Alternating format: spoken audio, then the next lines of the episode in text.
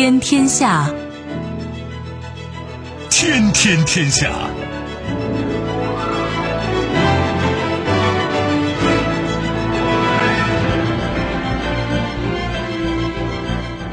历史穿行者，新闻摆渡人。听众朋友，大家好，您正在关注收听的是《天天天下》节目，我是夏萌，和我一起陪伴各位的还有本节目评论员重阳。世界纷繁复杂，新闻随时发生。今天的节目您将听到：意欲何为？拜登称不会向乌克兰派地面部队，俄罗斯入侵乌克兰将面临经济毁灭。再生局雨，法国与希腊军舰生意恐再被美国抢单，法国称交易已经达成。再起炉灶，美国商务部长称，拜登政府计划明年推动强大的亚洲经济框架。稍后会一一道来。收听节目，您可以使用手机，欢迎使用计时客户端，也可以选择蜻蜓 FM 或者是企鹅 FM，搜索“天天天下”就可以收听我们的节目以及其他相关内容。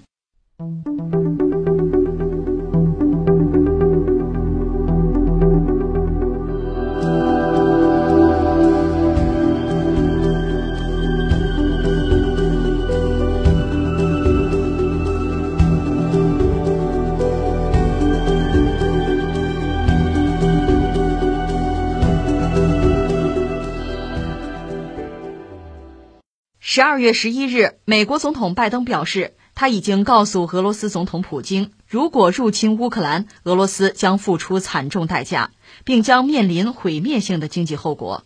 据报道，拜登当天表示，即使在俄罗斯入侵的情况下，美国向乌克兰派遣地面作战部队的可能性从未摆在桌面上，尽管乌克兰可能会向美国和北约提出这种要求。拜登十二月七日与普京进行了两个小时的电话会议。拜登称，已经向普京明确表示，如果入侵乌克兰，俄罗斯在世界上的地位将发生显著改变。十二月十一日，七国集团在利物浦举行外长会，会上也对莫斯科发出了类似信号，敦促俄方重返谈判桌。这就是拜登或者说美国又对俄罗斯放狠话啊！你敢敢入侵乌克兰，我弄死你啊！在经济上就要弄死你，表达这么一个意思嘛，让你经济崩溃哈。话说的很带劲儿哈，很硬哈。但是我们都是成年人了嘛，特别是我们这个节目关注这个世界的变化也不是一两年，我们的听众朋友应该说也很成熟，大家绝不可能断然不会因为几句话几个词儿。就变貌变色，我们更在乎那些客观的、现实的东西是什么？那你说是什么呀？你要说什么呢？这还得从前几天就是美俄首脑的会晤开始。这次会晤呢，现在双方都已经发表了相关的这个信息的介绍，当然不尽一致。中美元首会晤也是一样，元首会晤之后呢，中国肯定有自己的相关的这个介绍，有通稿，美国也有啊。但你会发现双方并不一致，这个也正常吧，也不奇怪吧。所以这次你看，美国、俄罗斯两国元首的会晤是在一条新的机密通讯线路上进行的，而且持续两个小时，谈的东西不少。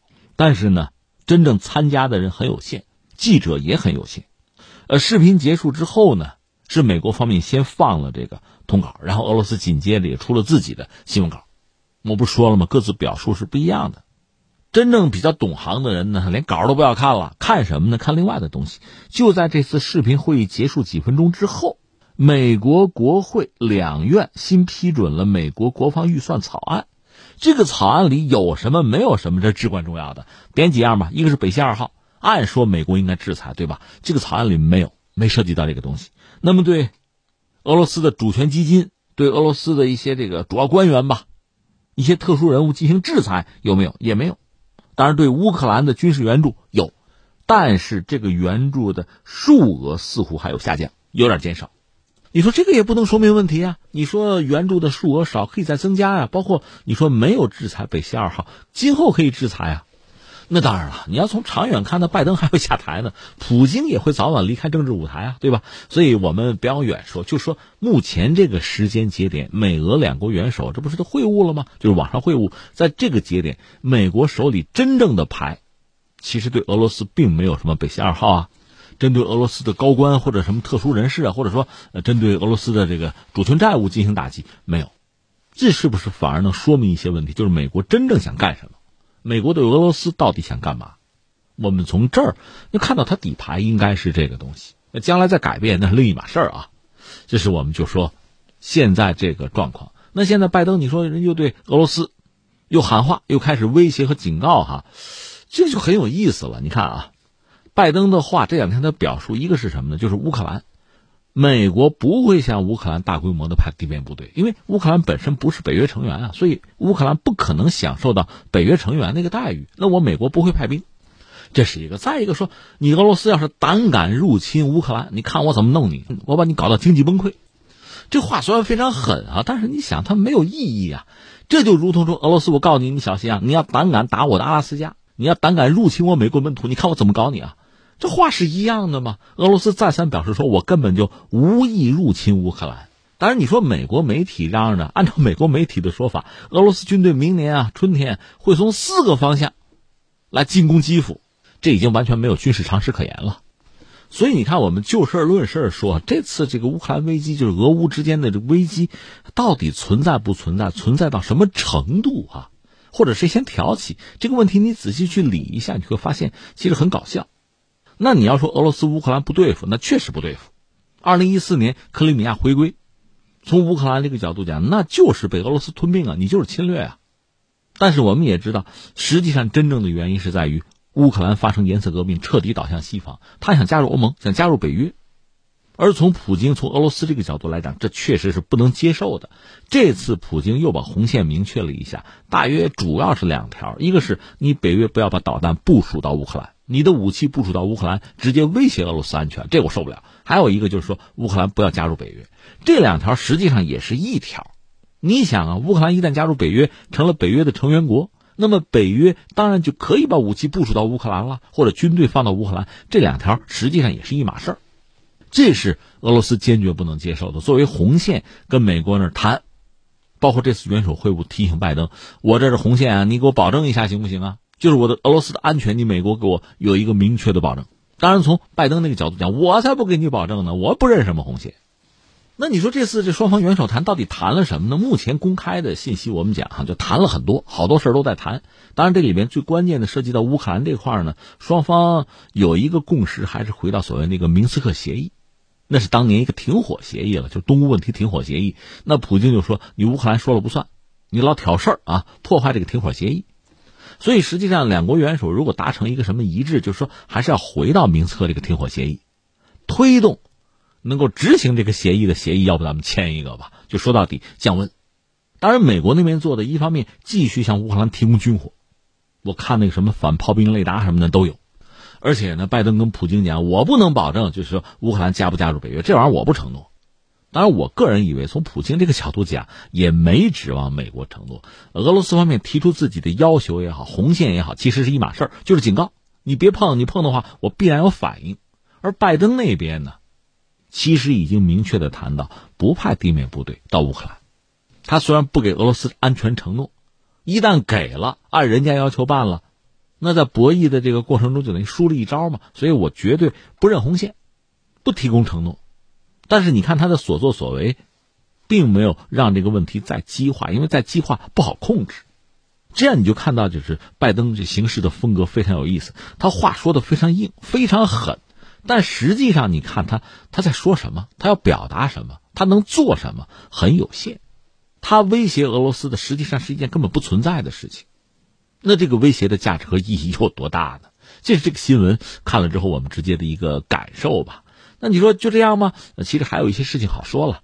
第一个我们要说呢，其实我们以前也判断过，我还维持或者坚持我那个判断，就是美国确实要把俄罗斯塑造成一个敌人，塑造成一个对西方、对欧洲巨大的威胁，因为只有这样才能够把欧洲拉过来。但是欧洲对此难道不心知肚明吗？俄罗斯和欧洲之间那个能源合作，美国是老大不高兴。就各种搅局，但是总的来说，目前呢还艰难的维持着。当然，现在德国这个新政府上台之后，哈，会不会主动的向美国靠拢，疏远俄罗斯，那是另一个问题。但是美国在北溪二号上并没有进一步的动作。总的来说呢，拉住欧洲的盟友，需要把俄罗斯作为敌人。但实际上，美国拉住欧洲的盟友，还有一个对抗中国的意思。这是下一盘大棋啊！这棋能不能下得成？欧洲人是不是找你的道上你的当？他们未必看不出来啊。就是要不要给你面子跟你走，走到什么程度？这是我们需要关注的，这是一个问题。那翻回来还有一个问题要说，就是美国是否具备有经济上摧毁俄罗斯的能力？这其实是一个挺有意思的问题。一方面，我们之前多次讲，俄罗斯经济在苏联解体之后啊。它是继承了苏联的衣钵，但是和苏联时代的国力那是不可同日而语的。它毕竟衰弱了很多。那到现在我们讲，它主要还是靠卖油气资源，当然卖一点军火，这个其实都难以为继，因为它已经去工业化了。军火也更多的是靠苏联的老底儿，而能源和资源呢？你说定价权是不是掌握在自己手里？这很尴尬，它没有。而至于美国呢，很清楚的看到了俄罗斯在经济实力上的衰弱。所以他可以步步施压呀。那前段时间我看到兰德公司一个报告讲，就是怎么搞俄罗斯，就美国这个角度讲，怎么样整垮俄罗斯。那你用原来对付苏联的招数，就大搞军备竞赛啊。但是搞军备竞赛，这个成本是非常高的。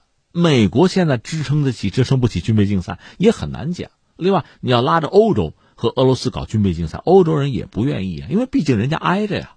这要把俄罗斯搞急了，首先一个雷先劈到欧洲人嘛。还不是美国呀，所以搞军备竞赛，可能不是一个好办法。而经济上对俄罗斯进行制裁啊、封锁啊，耗掉他的精力啊、体力，这可能是上上选。就像北极熊哈，你给他来一刀，有伤口不断的出血，他早晚会盯不住。实际上，我们说目前俄罗斯军力还是有的一拼的，所以搞什么军备竞赛或者在战争边缘去冒险，这反而是俄罗斯比较拿手的。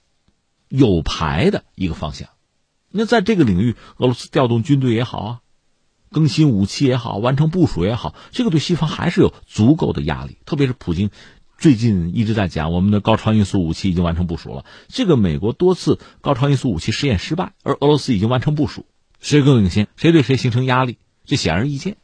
所以，真正在这个领域啊，军事领域玩火，欧洲人也不会愿意。而在经贸领域呢，俄罗斯。是少有相应的啊，能够和美国和西方对抗的牌，所以你看，美国动不动拉着欧洲对俄罗斯进行制裁，俄罗斯实际上只能是防御性的，因为在这个领域啊，在经济领域啊，包括能源、金融等等这些领域，它其实没有特别好的能够对称反击的武器。但是你说美国通过经济手段彻底搞垮俄罗斯，彻底搞掉它、摧毁它，恐怕也言过其实。你看啊，一个。美国、俄罗斯之间，你说在经贸上还有联系吗？有啊，经贸合作还是有的，但是前景是比较暗淡的吧。美国贸易代表办公室曾经给了一些数据，就讲去年二零二零年，美国对俄罗斯出口有吗？有四十九亿美元，还不到五十亿嘛，而且这是同比下跌了百分之十六啊。那么俄罗斯向美国出口一百六十八亿美元，这多一点吧，但是同比也跌了百分之二十四点三。那美国和俄罗斯，呃，都是全球大国，但是彼此作为贸易伙伴吧，这个关系是很淡的。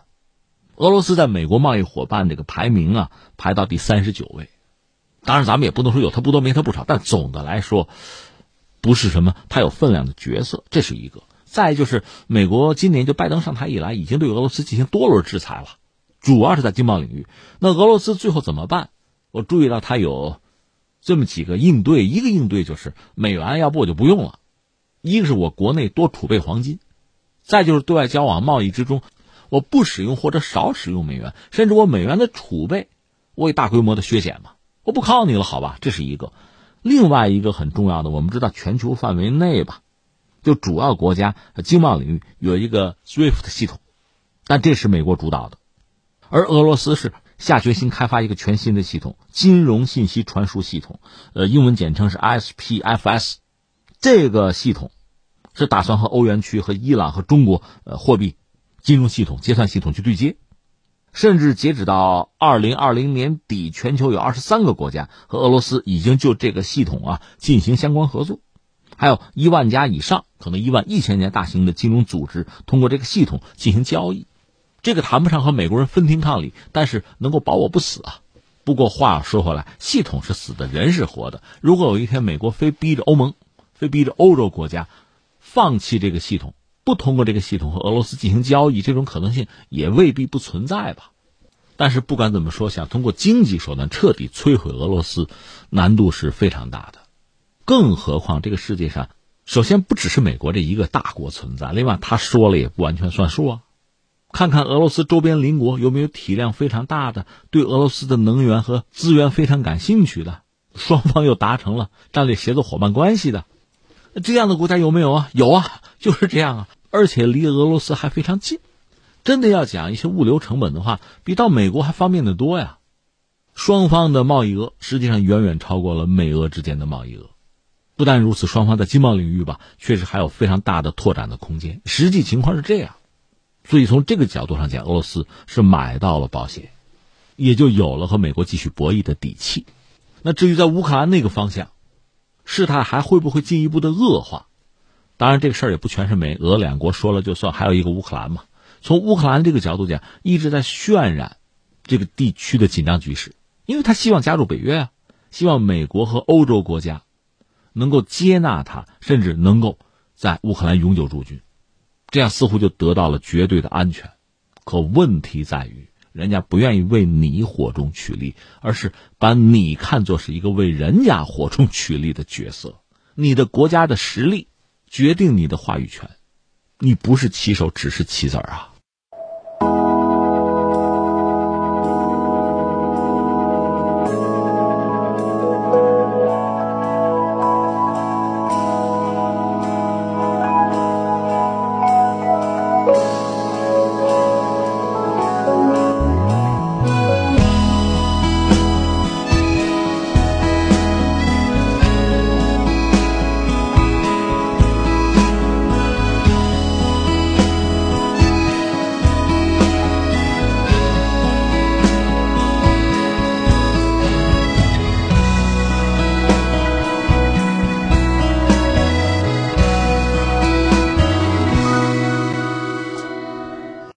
美国政府当地时间十号宣布，已经批准向希腊出售护卫舰一事，这会对法国和希腊九月份达成的交易形成挑战。但法国随即回应称，法西两国的交易已经达成。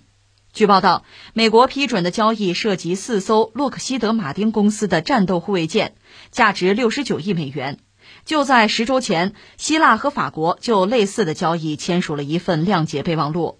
此外，美国还批准了一项升级希腊护卫舰的项目，价值二十五亿美元。法国军方随即在十二月十一日宣布称，希腊购买三艘法国护卫舰的合同刚刚签署，美国的报价已经不在谈判桌上了。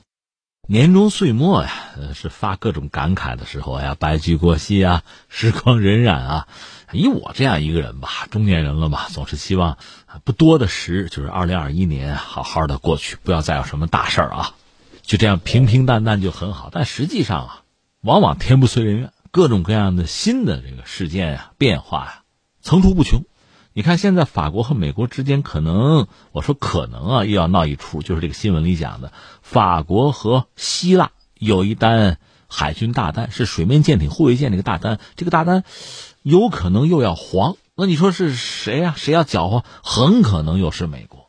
当然，我注意到一些媒体的爆料，哈，特别愿意把这个事渲染成美国强势介入，就是在搅和了法国和澳大利亚那个潜艇生意之后，现在又来搅和法国和希腊的水面舰艇这单生意。新闻这么写的好看吗？引人关注，吸引人眼球吗？那到底这事儿怎么来看啊？我们说一说。其实我只需要把我掌握的一些客观的事实哈通报给各位，大家自行做判断就好了。一个一个说吧。第一个，我们就说希腊。希腊，我们知道当年是文明古国喽，但是很快也就衰败了。在近现代，希腊是一个真的是一个被侵略。被欺侮的对象，到现在希腊和英国不还打着官司呢吗？就希腊就说：“那我那个神庙雅典娜那个神庙里面好多雕塑啊，好多艺术品啊、古迹啊，被你们英国人抢了，你们偷走了，窃取，还给我。”在大英博物馆呢，英国那边说不还，我买的。这个官司还说不清楚呢。其实没办法，那东西在英国人手里，你让他乖乖的还给你，你的国力又不够强，你话语权没那么强，所以这事很难办。另外呢，就希腊，你看看它这个地理位置，你知道，它现在主要的一个对头是谁呢？还是土耳其？一个是历史上双方就是宿敌啊、世仇啊。另外就说现在，在东地中海油气资源开发的问题上，包括之前那个塞浦路斯的归属的问题上，双方一直是不睦。所以，希腊最主要的敌手是土耳其。你看，上个世纪七十年代，一九七四年，双方为了塞浦路斯打过一仗，双方刀兵相见了。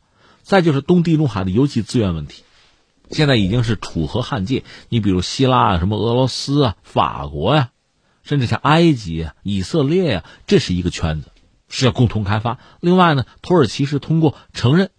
利比亚的那个民族团结政府也染指这个地区的油气资源，本来他够不着嘛，但是因为和利比亚那个民族团结政府合作，他有机会把手也伸到这儿。当然，利比亚现在是要大选嘛，大选的结果怎么样不好讲。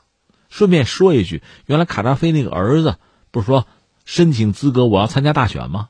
他那个资格后来被否定了，否定之后现在又说要不允许吧，但是大选本身可能又要延期。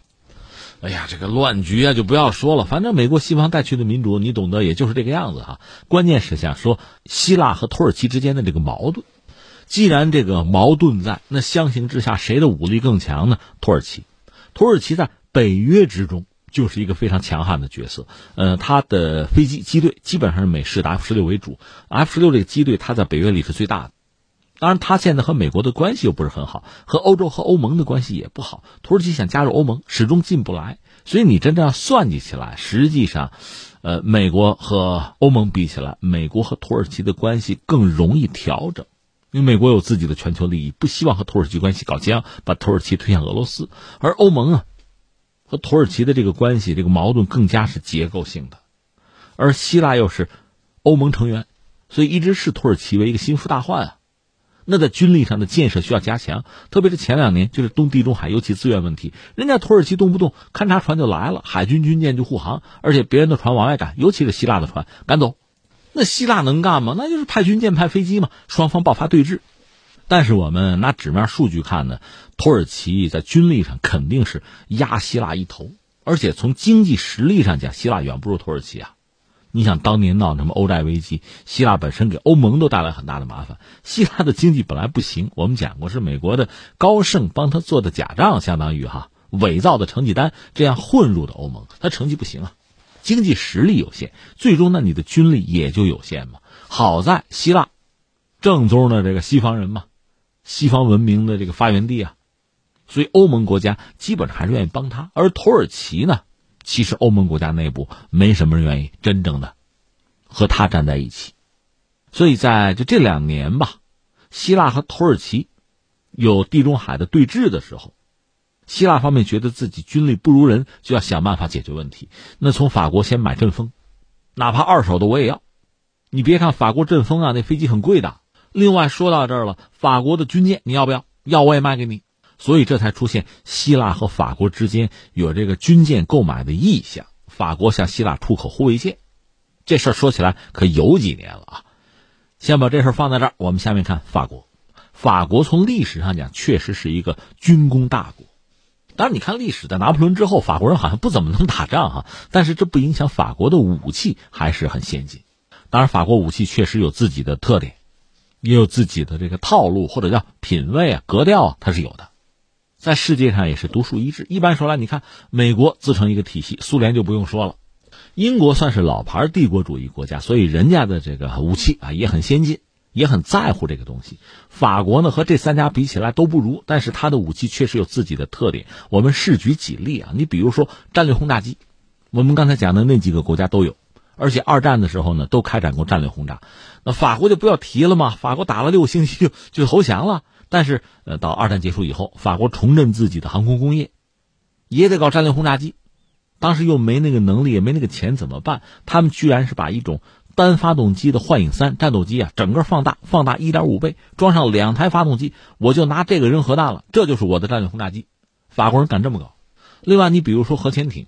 呃，全世界这个联合国五强，我们知道美苏英法中啊，当年哈，除了法国，剩下四家都是先搞攻击核潜艇，包括中国啊，搞了之后就是从中间切开，插入一个分段，就是这个弹道导弹的那个发射舱的那个分段，形成最初的弹道导弹核潜艇。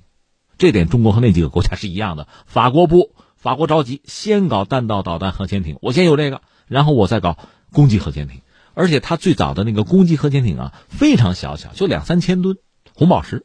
很小，因为这个小啊，其实都丧失了太多升级改造的空间。这是法国人的思路，确实很奇特。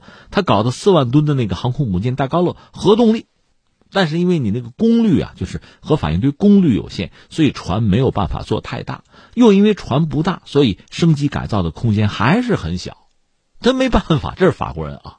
但是法国人也有很成功的东西，比如说著名的那个护卫舰叫做拉菲特，那是全世界第一款真正的隐身护卫舰。这个外形啊，光溜溜，基本上什么都没有，隐身啊。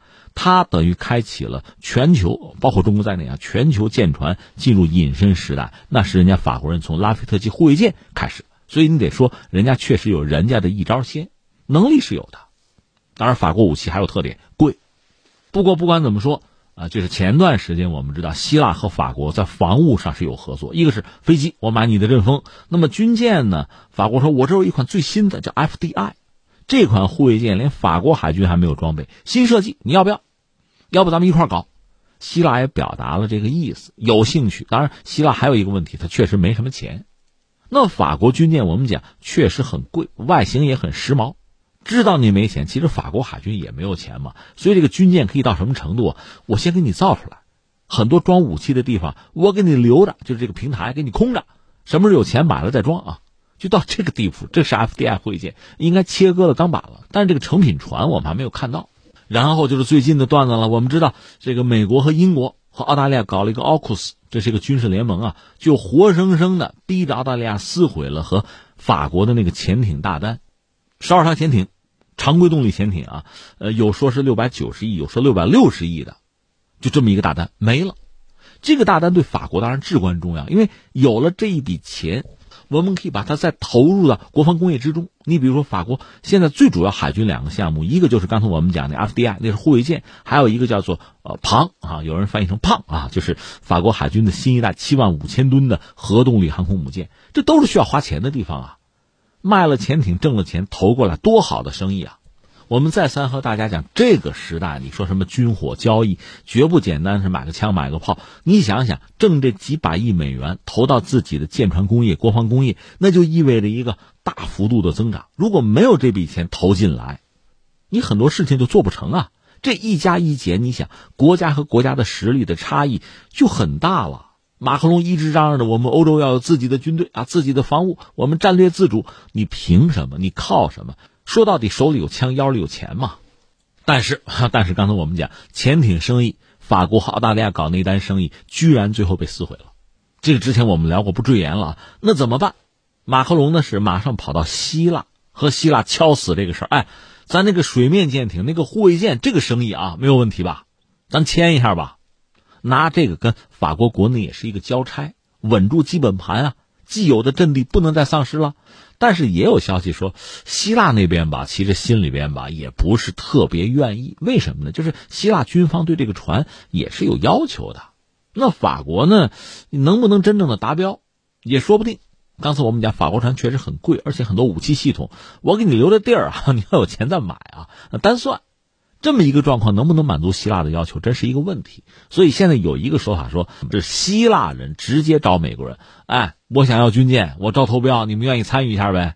尤其点名那个洛马公司、洛克希德马丁公司，你们能参与一下呗？那美国人一看这天上掉馅饼的事儿，这个事儿得抓住啊，马上就提供方案。这个咱得积极参与啊，这是一个说法。当然也有说法说，就和之前那个潜艇大单一样，美国人是主动挤进来，要把法国人挤出去。当然，法国现在回应说：“反正我们已经签了约了，这个话不是句废话吗？好像你跟澳大利亚没有签约似的，这有什么用啊？对吧？”总之，法国现在可能面临这么一个麻烦、一个压力。但是，我们下面再接着说。但是，其实美国人吧，你说他有能力拿一个方案出来吗？这个能力肯定是有，这不用怀疑哈。但是，也不是那么简单的事情。美国这个国家确实非常特殊。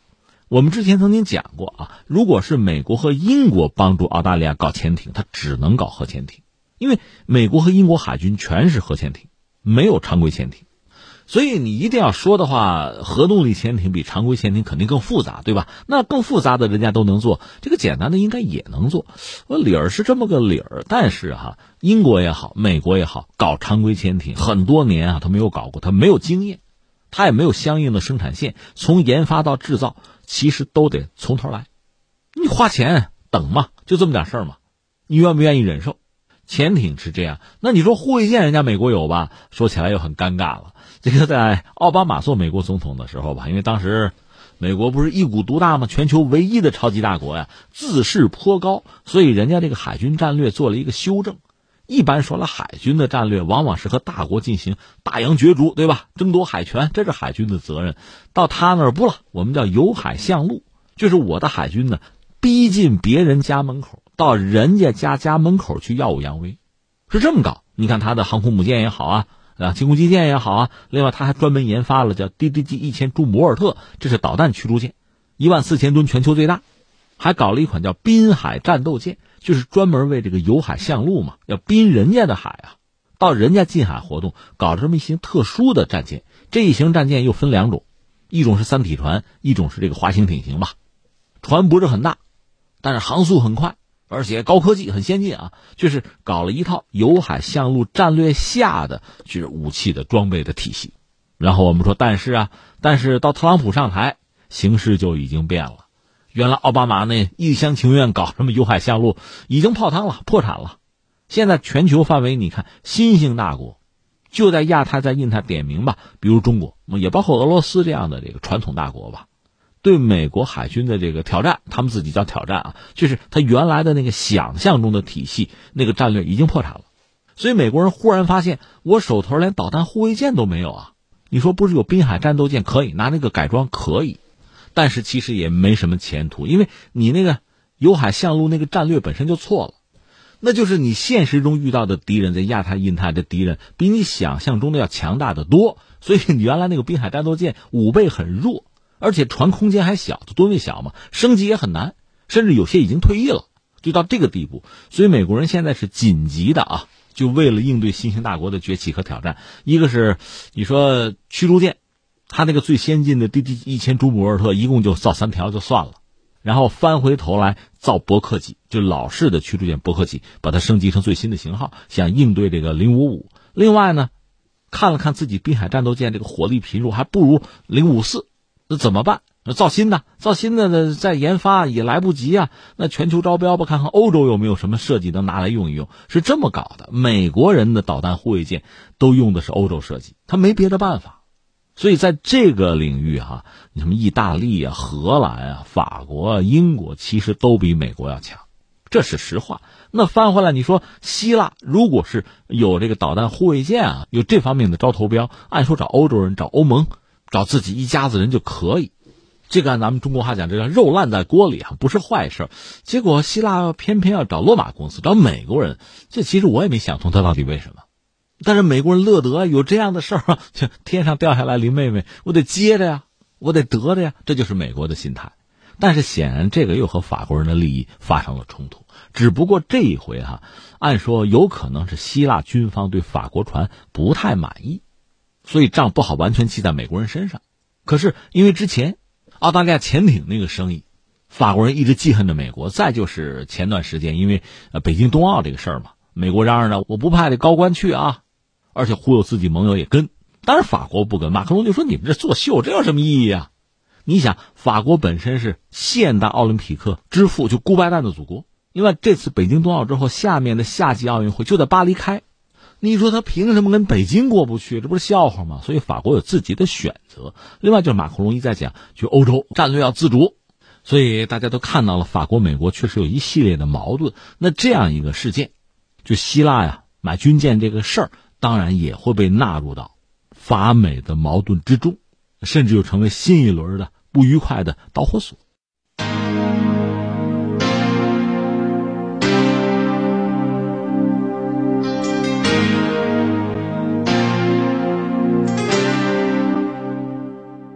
美国商务部长雷蒙多日前表示，深化美国与亚洲国家的经济关系是拜登政府的优先任务。美国打算在明年推动一项强大的经济框架。他声称，美国计划通过该框架协调出口管制，从而限制向中国出口所谓的敏感产品。雷蒙多称，美国总统拜登的团队不准备延续过去的传统的贸易谈判。他上个月出访新加坡、马来西亚和日本，是为了评估对于经济对话的需求。这些国家对美国的存在和重新参与的呼声是空前的。雷蒙多强调，按照当前的情况，重新加入全面与进步跨太平洋伙伴关系协定，也就是 CPTPP 这一议题不在美国政府的讨论范围之内。他表示，拜登政府希望为新经济建立新的经济框架。根据雷蒙多的描述，该框架将特别关注半导体等关键产品的供应链。目标是围绕供应链开展强有力的长期合作，从而解决生产商和用户之间缺乏协调的问题。我们的节目每天在关注这个世界上发生这样那样的事情啊，有时候觉得也很无奈哈，挂一漏万啊。比如说最近涉及到亚洲有两件事情，其实非常值得关注，一直没顾上说，今天等于说一块聊聊。一个是什么呢？中老铁路，那个老指的是老挝啊，中老铁路。是在十二月三号，中老铁路全线开通，它北起中国的昆明啊，南到老挝的万象，全长一千零三十五公里。当然，你要如果只是把它看作是就是中国和老挝两个国家之间是不是这个更加便利的交通啊？如果你只是看到这个层面，应该是不够的。你要知道，中老铁路是一带一路的旗舰项目吧，是一带一路上最为成功的一个样板了。通车以后呢？首先说是中国和老挝，其次应该叫中国和东南亚的联系上了一个台阶包括这个经济文化交流啊、人员往来啊、观光旅游啊，包括区域合作伙伴关系那个 RCEP，这明年应该是大干快上的时候了。中国和东盟原来有所谓什么十加一啊、十加三这样的自贸区，现在有了 RCEP，这是框架上的啊。那么中老铁路本身又带来的一个就是物理上的连接而且是立体的。而且你愿意的话，换一个思维，就铁路论铁路，中老铁路也是一个非常大的一个铁路版图之中的一部分。这个所谓大的版图，指的就是泛亚铁路啊。泛亚铁路圈中线的第一段，就是中老铁路。按照原本的设想，以中老铁路往南到中老泰，这是更加宏大的一个框架。而泛亚铁路倒不是中国人自己提出来的，在上个世纪九十年代后期，当时这个亚洲开发银行。就提出这么一个构想吧，但他们提是提，并没有做。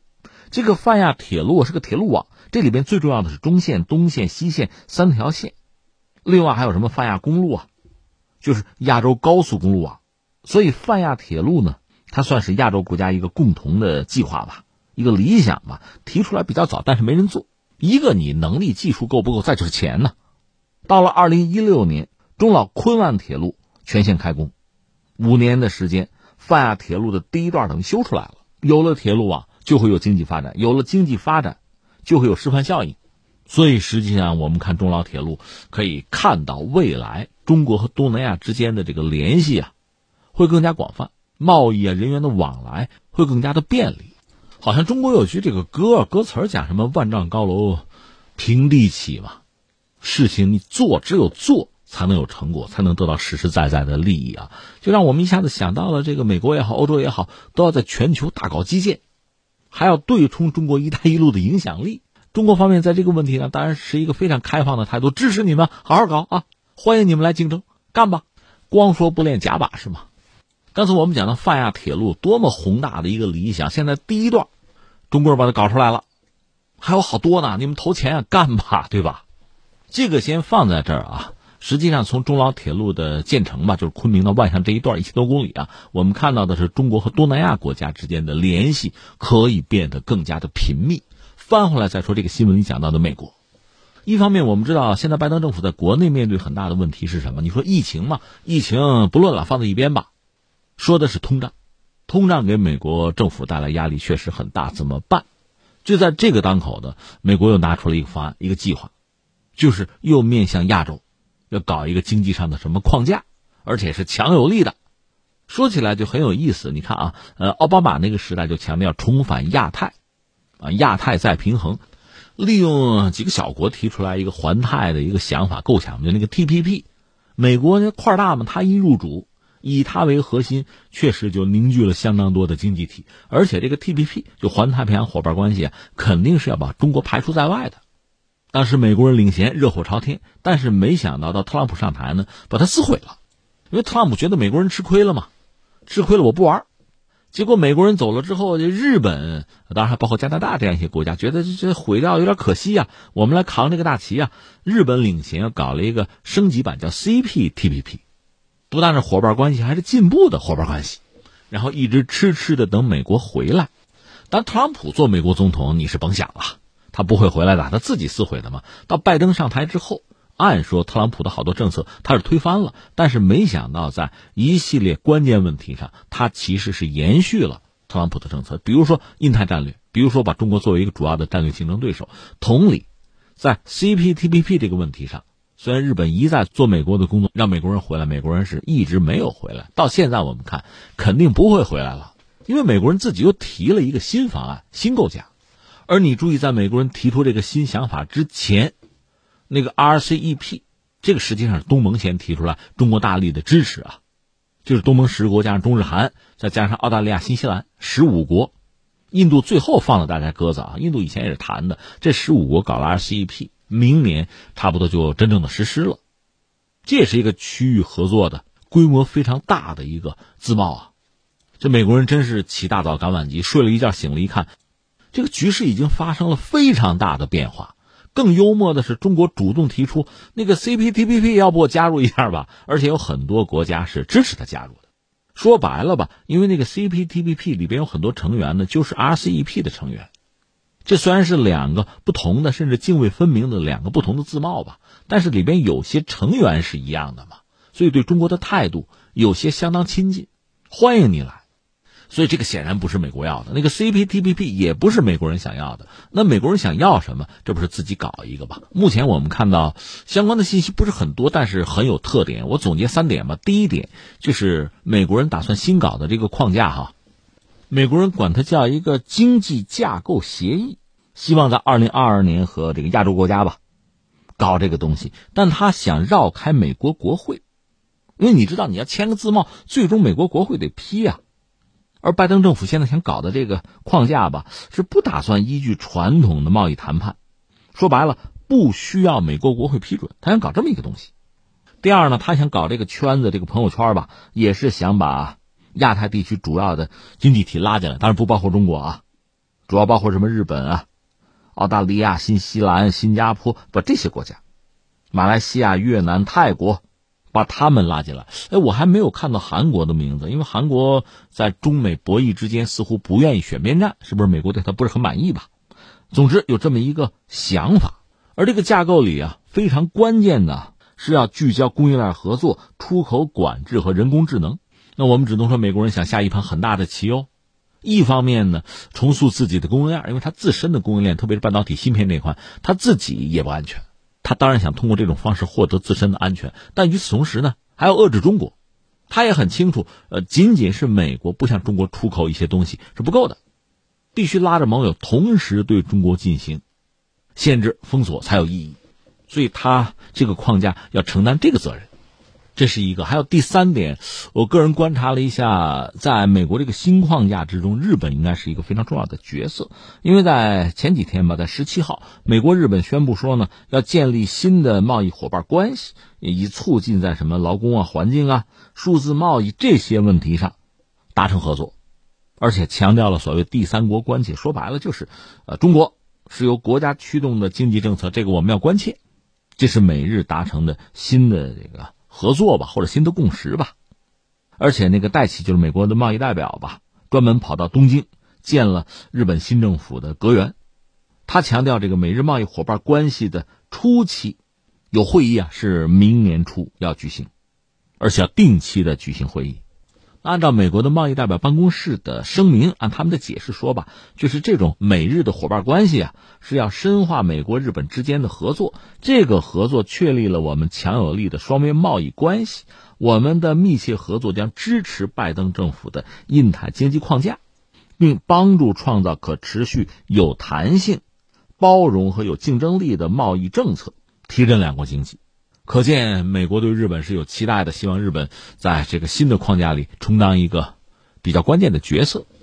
这是我们现在观察到的美国搞的这个所谓亚太的新框架，也许未来叫印太吧，这是说得准呢，对吧？呃，这个让人感觉到多少又回到了奥巴马时代的那个想法。奥巴马当时在全球下一盘很大的棋嘛，在太平洋这儿搞一个 TPP，就环太的一个伙伴关系，还有一个跨大西洋的呢，就是美国和欧洲要搞关系，这个架子拉得很大。而且在亚太这边叫什么？亚太再平衡，美国人要重返亚太是这么想，但是他下台了。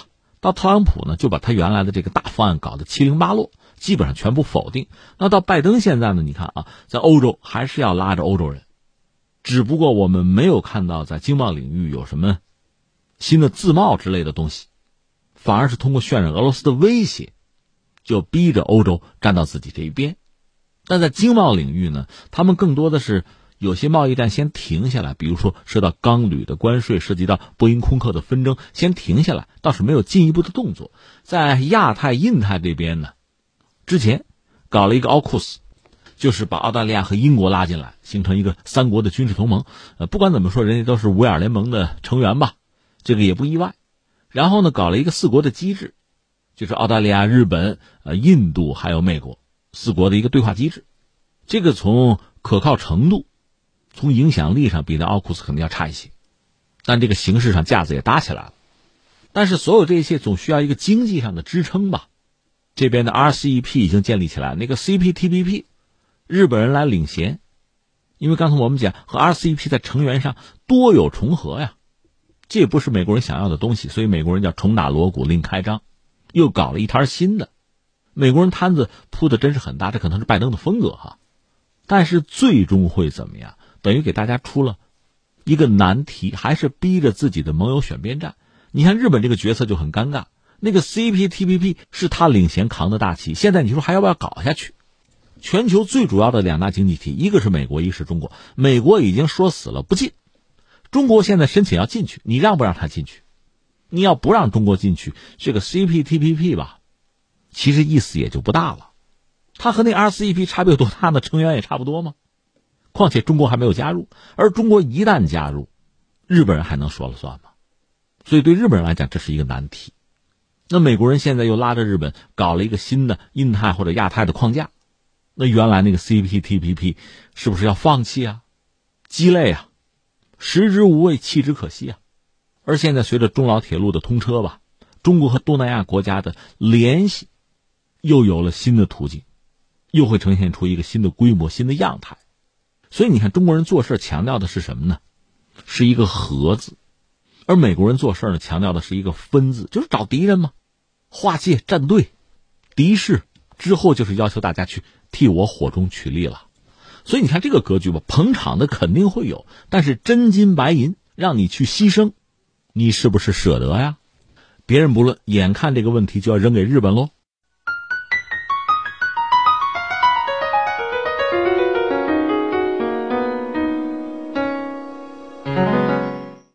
好，听众朋友，以上是今天节目的全部内容，我们明天再会。